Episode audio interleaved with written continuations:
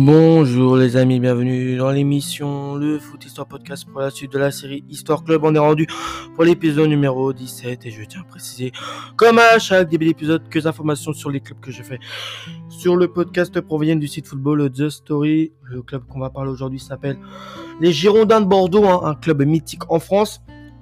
Son nom complet, c'est le Football Club des Girondins de Bordeaux, fondé le 1er octobre 1881 les surnoms des Girondins de Bordeaux, c'est les Girondins, le FCGB, le club au et les couleurs sont le marine et blanc. L'ennemi juré de Bordeaux, euh, c'est euh, c'est Toulouse FC, le FC Nantes et bien sûr l'Olympique de Marseille et le stade des Girondins de Bordeaux, c'est le fameux Madmut Atlantique qui peut en tout cas euh, accueillir 42 millions 115 places au niveau de la création euh, du club le 1er octobre 1881 est fondé le club Omnisport des Girondins, créé par un groupe de sportifs dans le quartier des Capucines, rue euh, Sanche de Pommier, au cœur de Bordeaux. Le club comprend différentes sections sportives comme la gymnastique, la natation ou l'aviron. La section football fait son apparition seulement en 1910 sous la euh, pression de Raymond Brard un essai qui dure qu'une saison avant de reprendre en 1919 après la fusion avec plusieurs autres clubs de la ville. Le 17 octobre 1936, le club devient les Girondins de Bordeaux FC. L'histoire du club est liée également à son stade, le Parc Lescure, inauguré en 1938. Euh, dont il deviendra l'occupant, euh, l'occupant pardon, exclusif à partir de 1958. Le dessin du scalpulaire, l'emblème du club apparaît quant à lui en 1939 en blanc sur le maillot bleu des Girondins. Les couleurs marine et blanc du club proviennent, elles, euh, de la fusion en 1919 entre le club originel des Girondins et le club local bordelais, l'Argus Sport, qui arborait ces couleurs-là, qui est le marin, le marine et le blanc. En 1936, c'est la guerre civile espagnole. La naissance du club coïncide avec le début de la guerre, de la terrible guerre civile d'Espagne qui vient d'éclater euh, de l'autre côté des Pyrénées. Parmi les nombreux opposants euh, à la dictature franquiste, hein, donc euh, du dictateur Franco, contraint de s'exiler et de se réfugier dans le sud-ouest. Plusieurs grands noms du ballon basco-espagnol signeront au club bordelais, dont Benito Diaz, surnommé le sorcier basque, ancien entraîneur de la Real Sociedad de, San Sebastian, Santiago Urtiz Berea, le euh, surnommé le taureau de Guipuzcoa, et James euh, Manzisidor El Pape. Euh, Bordeaux en profite sur le plan sportif et remporte d'emblée le double titre de champion de Sud-Ouest et de champion de France amateur en 1937. Donc ensuite, période 1900. 1945, c'est cette fois-ci la Seconde Guerre mondiale.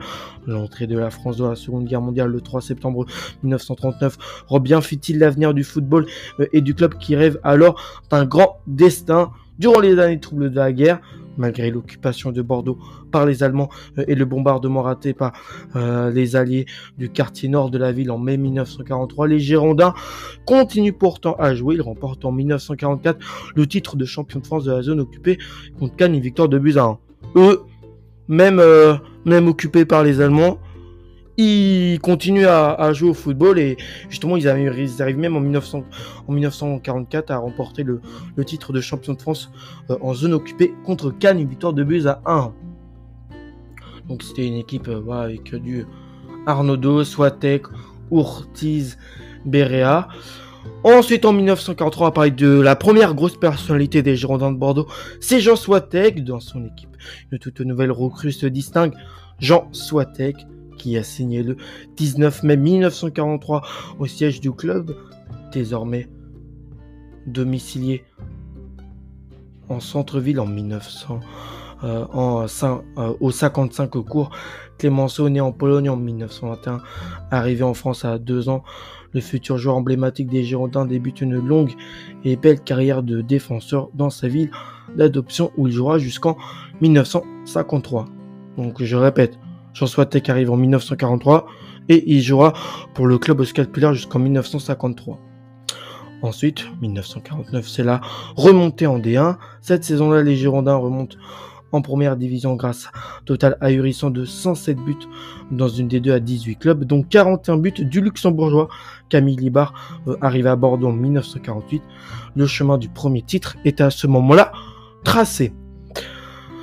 Donc c'est euh, Camille Libar qui, lors de cette saison en 1949, avait permis euh, au club, euh, au scalpulaire, de pouvoir remonter en Division 1, comme qu'on appelle maintenant la Ligue 1. Ensuite, en 1950, c'est le premier titre de champion. En 1950, les Girondins décrochent leur premier titre de champion de France avec 6 points d'avance sur les Lillois après leur avoir repris 12 points en 17 rencontres jouées sans l'ombre d'une défaite. Et ce, grâce notamment à l'attaquant hollandais, le divin chauve Bertus de Ardeur, recruté en 1949. Il marque dès son arrivée 21 buts. Fort de son titre et de son expérience, Bordeaux s'installe pendant 4 ans au sommet des meilleures équipes de France. Seul GC Nice lui résiste vraiment lors de la finale de la Coupe de France à Colombe le 4 mai 1952 qui se déroule à Paris devant 61 485 spectateurs euh, et sera retransmis pour la première fois en direct à la télévision. Les Aiglons battent les Girondins 5 buts à 3. Donc déjà, pour une première finale retransmise à la télé, ça devait être euh, plutôt impressionnant.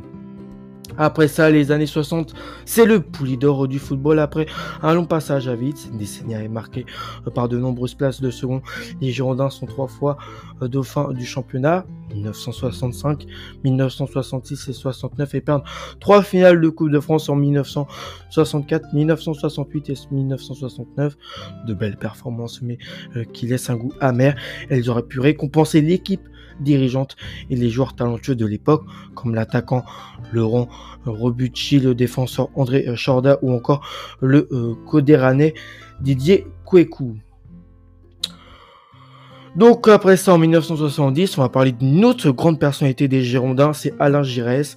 De 1970 à 1980, Bordeaux n'empoche aucun trophée, une période de transition un peu flou, marqué par la forte régionalisation de l'équipe. Philippe Coupet, Jean Galis, Philippe Bergeroux, euh, qui jouent plutôt pour éviter de descendre.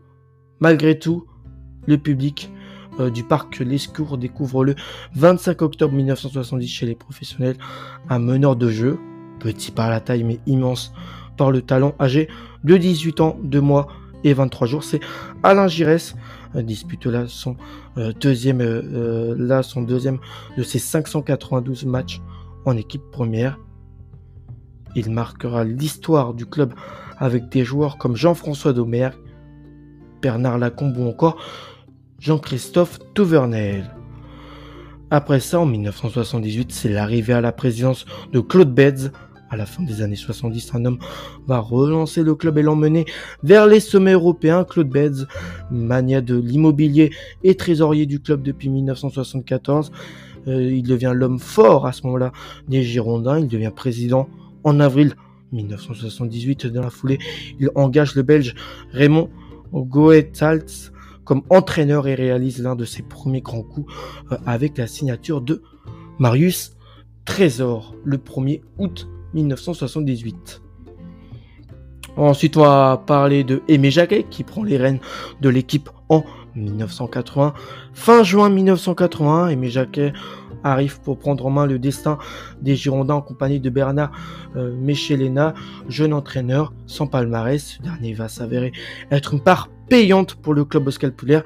De nombreux joueurs arrivent dans son sillage et notamment Jean Tigana qui sera une pièce maîtresse des Girondines de 1980 à 1989. Donc voilà, je répète, en 1980, c'est à ce moment-là euh, où Aimé Jacquet, qui sera aussi euh, sélectionneur de l'équipe de France, qui a gagné justement la, Coupe 98, et bah en 1998, c'est lui qui prend les rênes euh, de l'équipe au scalpulaire. Période 1984 1989, c'est les glorieuses années. Le travail d'Aimé Jacquet ne tarde pas à porter ses fruits. En 1984, Bordeaux décroche son deuxième titre de champion de France avec une nouvelle recrue de choix, Patrick Battiston. C'est le début de la domination du club bordelais sur le football français. Deux autres titres de champion de France viennent s'ajouter en 1985 et 1987 avec deux Coupes de France en 1986 et 1987. Euh, Sur cette pente ascendante, les Girondins rayonnent euh, aussi en Europe avec en point d'orgue la demi-finale jouée contre la Juventus sur un de Michel Platini, battu à l'aller en Italie 3 buts à 0. Les Marins et Blancs sont proches de l'exploit au match retour. Ils s'imposent 2 buts à 0 devant 40 millions. 40 millions 200 000 11 supporters au parc. Les scores insuffisants pour se qualifier, mais un grand frisson est passé dans la capitale girondine. Les années 80 restent les années d'or euh, du euh, club, celles durant lesquelles Bordeaux fournit aussi à l'équipe de France l'ossature de l'équipe vainqueur de l'Euro 1984 et demi-finaliste des Coupes du Monde 82 et 86. En 1991, c'est Ali Noir pour les Girondins. Au terme de la saison 1990-91, le club finit dixième. La DNCG, Direction nationale de contrôle de gestion de la Ligue de football, décide de reléguer administrativement les Girondins de Bordeaux en D2 et en raison d'un déficit budgétaire d'environ 3 millions de francs 45,7 millions d'euros. Poussé à la démission, Claude Beds sera condamné euh, le 21 mars 1994 pour escroquerie euh, à deux ans de prison, dont un avec sursis, et à 2 millions de francs d'amende pour usage de faux et recel de faux dans l'affaire du centre d'entraînement du Halan. Alain Flelou et Jean-Didier Lange ont succédé en 1991 à l'ancien euh, président emblématique des Girondins de Bordeaux qui décédera le 26 janvier 1999 d'une crise cardiaque. Les Girondins évitent toutefois un long trou noir et remontent aussitôt en première division. En 1996, c'est aussi le grand mythique Bordeaux-Milan AC1 pour le football français d'exploit européen le 19 mars 1996. Bordeaux réalise l'impensable en éliminant le grand Milan AC en quart de finale de la Coupe UEFA, battu 2 buts à 0 en Italie. Les Girondins renversent les Italiens 3 buts à 0 lors du match retour devant les supporters en ébullition au Parc Les Secours. Les futurs champions du monde de 1998. Zinedine Zidane arrive à Bordeaux en 92. Euh, Christophe Dugarry ou encore Bichente Lizarazu se hisseront cette année-là jusqu'en finale de cette compétition. Ensuite, en 1999, c'est le nouveau titre de champion. Les années 90 se terminent en apothéose pour les Girondins qui remportent euh, lors de la dernière journée du championnat 1988-1999 leur cinquième titre de champion battant le PSG 3 buts à 2 au Parc des Princes le 21 mai 1999. il faut savoir que cette victoire des Girondins de Bordeaux, euh, bah, ce titre des Girondins de Bordeaux à ce mois avait été un peu scandalisé puisque les Marseillais accusaient les Parisiens d'avoir euh, fait exprès de perdre contre les Girondins de Bordeaux pour que les Girondins de Bordeaux puissent gagner ce trophée euh, avec un point d'avance seulement sur les Marseillais. Les Marins Blancs alors entraînés par Elibop devance Marseille d'un point au classement, comme là je vous le disais il y a un instant, la nuit du 29 au 30 mai 1999. Plus de 30 euh, millions de supporters des Girondins se retrouvent à l'escure pour fêter le titre. Euh, Ulrich Ramé, Lilian, Lesland, Johan Mikou, Johan Mikou, Johan Mikou pardon, Ali Benarbia ou encore Michel Pavon euh, font partie de ce groupe euh, accueilli comme, les, comme des héros du jamais jusque-là quelques semaines auparavant, le 26 avril 1999. Le conseil d'administration des Girondins de Bordeaux avait voté à l'unanimité la reprise des Girondins de Bordeaux par M6, hein, le groupe M6, hein, la, chaîne de télévision Objectif de la chaîne de télévision dirigée alors par euh, Jean Drucker devenir un acteur du ballon rond, à l'instar de Canal+, qui s'était offert le PSG en 1991 pour rendre plus passionnant la première division qu'elle diffusait. En 2000, on va parler de Pedro Miguel Paoletta, recruté aux dernières heures du mercato d'été en 2000. L'international portugais Pedro Miguel Paoletta marque les esprits d'entrée lors de son premier match avec les Girondins de Bordeaux le 6 septembre 2000. Il réalise un triplé sur la pelouse du FC futur champion de France. Un match remporté 5 buts à 0 par le club scalpulaire en trois saisons jusqu'en 2003. Celui que l'on surnomme l'aigle des Açores relative à la façon de célébrer ses buts aura un ratio exceptionnel. Il marquera 91 buts dont 46 au, euh, à Chaban Delmas. En 2009, c'est l'année de l'excellence. Hein, dix ans après leur dernier sac, les Bordelais deviennent champions de France devant l'Olympique de Marseille après une série de 11 victoires d'affilée entre le 17 janvier et le 30 mai 2009, jour, de, jour du sacre sur le terrain de Caen. Les hommes de Laurent Blanc mettent ainsi fin au règne de l'Olympique lyonnais qui perdurait depuis 2002. Ils réalisent cette même saison le doublé en remportant la Coupe de la Ligue le 25 avril 2009 en 2013. C'est le dernier titre. Hein. Les Girondins emportent la Coupe de France face à Evian au Stade de France à Saint-Denis sur le score de 3 buts à 2 grâce à notamment à deux réalisations du joueur tchèque Diabaté. C'est le quatrième de l'histoire du club. En 2015, il y a aussi L'inauguration du nouveau stade, les Girondins de Bordeaux déménagent un nouveau grand stade voit le jour dans le quartier du lac euh, à Bordeaux d'une capacité de 42 115 places. Le stade, le Matmut Atlantique, hein, est inauguré à ce moment-là, hein, le fameux Matmut Atlantique, le 18 mai 2015. Le premier match des Girondins dans leur nouvelle entre a lieu le 23 mai 2015 contre Montpellier et se solde par une victoire du club bordelais de but à 0. En 2017, le départ aussi de Jean-Louis Trio une page se tourne au à Lyon le 9 mars 2017. Jean-Louis Trio annonce son retrait de la présidence des Girondins de Bordeaux. Lui qui est quand même un personnage emblématique de l'histoire des Girondins de Bordeaux à la tête du club depuis 1996, âgé de 67 ans. Il est remplacé par Stéphane Martin, un ex-banquier de 46 ans. Une nouvelle page de l'histoire des Girondins de Bordeaux se tourne aussi en 2018 après 10 ans sous l'égide de, de euh, M6. Joseph Tacrosa, le patron du fonds d'investissement américain GACP, est officiellement devenu le nouveau propriétaire du club bordelais.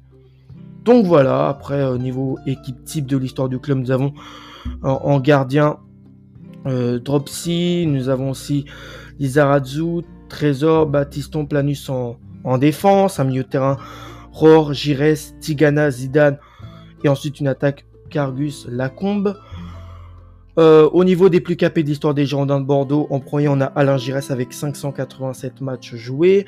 En deuxième on a Ulrich Ramé avec 525 matchs joués. En troisième Jean-Christophe Touvernel avec 490 matchs joués entre 1979 et 1991.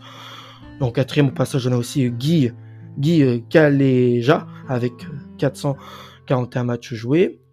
Et en cinquième, on a Guernotro avec 430 matchs joués. Les meilleurs buteurs de l'histoire des Girondins de Bordeaux, on a Alain Giresse avec 182 buts. En troisième, Édouard Cargou avec 151 buts. Ensuite, en troisième, Bernard Lacombe avec 138 buts. En quatrième, Laurent euh, Robucci avec 130 buts. Et en cinquième, bien sûr, la légende portugaise, Pedro Miguel Pauleta avec 91 buts. Voilà pour euh, l'histoire du club. Après, au niveau record d'achat, hein, j'ai oublié aussi de vous préciser le record d'achat et record de vente. En record d'achat, nous avons Johan Gourcuff avec 3, euh, qui avait coûté 3,5 euh, millions d'euros au Milan AC pour les Girondins de Bordeaux en 2009.